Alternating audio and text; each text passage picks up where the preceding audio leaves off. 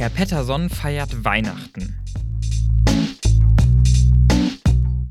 Eine Adventsgeschichte in 24 Teilen. Türchen 19. Sie sind natürlich eingeladen. Wenigstens in der Kirche kann Bosco sich benehmen. Zu Hause stiftet er Chaos. Wenn er gegessen hat, liegt das Futter in der halben Küche verteilt und diese Nacht hat er das Wohnzimmer verwüstet.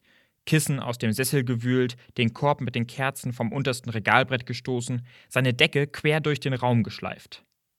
Herr Petterson hat ihn mit strengem Blick angeschaut und geschimpft, dass er das bitteschön sein lassen soll. Und ihm, trotz Fiepen und Jaulen, kein Stück Wurst vom Frühstück abgegeben. Aber wirklich böse sein konnte er ihm nicht.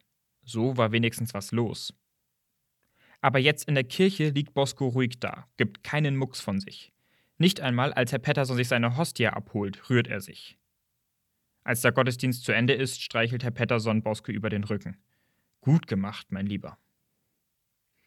Beim Adventscafé gibt es für Bosco Leckerlis, für Herrn Petterson Butterkuchen. Diesmal ist er nicht so trocken wie der Kuchen vergangene Woche. Der Hund ist natürlich Gesprächsthema. Herr Petterson sitzt bei zwei älteren Damen am Tisch, die wissen wollen, warum er sich in seinem Alter das noch antut. Na, so alt bin ich jetzt auch wieder nicht, denkt Herr Petterson, erzählt aber breitwillig die Geschichte, dass er von der Anzeige des Tierheims gelesen hat.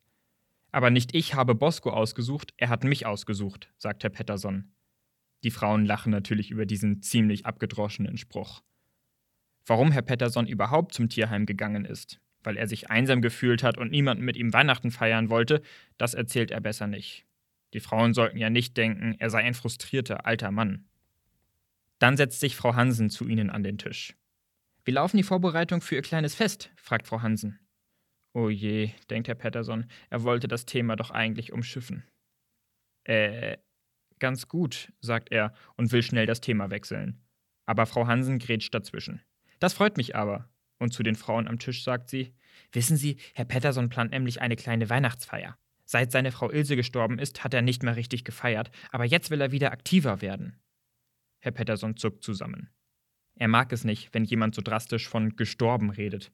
Das klingt so endgültig. Die Frauen am Tisch nicken verständnisvoll. Wer kommt denn alles? fragt Frau Hansen. Weil wenn Sie wollen, kann ich Ihnen auch einen Kuchen backen. Oder die große Kaffeemaschine anschmeißen, je nachdem, wie viele Leute sie erwarten. Ich, ähm, druckst Herr Petterson herum.